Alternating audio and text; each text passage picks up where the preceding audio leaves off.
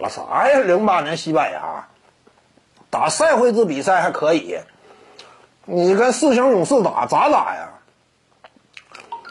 零八年西班牙，你不要把它想象的特别强啊，跟美国队较量到最后一刻呀，那是赛会制比赛，你一场定胜负，那很多时候呢存在相当多的变数。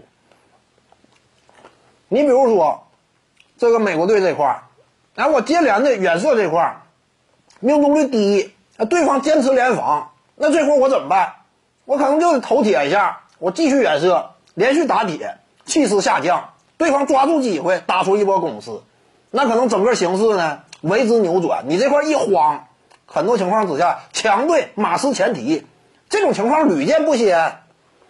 那赛会制大赛就是这样嘛。再有一点呢。非法规则之下，那西班牙队那有所发挥，有所斩获，场地相对较小。美国队呢，也有点跑不开，这也是客观条件。但你真要说，呃，打长了，美国队拒西班牙呀，你这打长了，你再试一试，一场比一场会比分会更悬殊。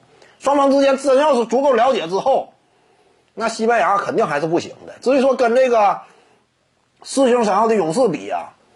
呃，我们清楚美国队呢，他相对来讲磨合时间有限。就算是零八年啊，众志成城誓要复仇、重新确立霸主地位的美国队，他的磨合程度也有限啊，比一些其他国家队那都相相对来说要差一些。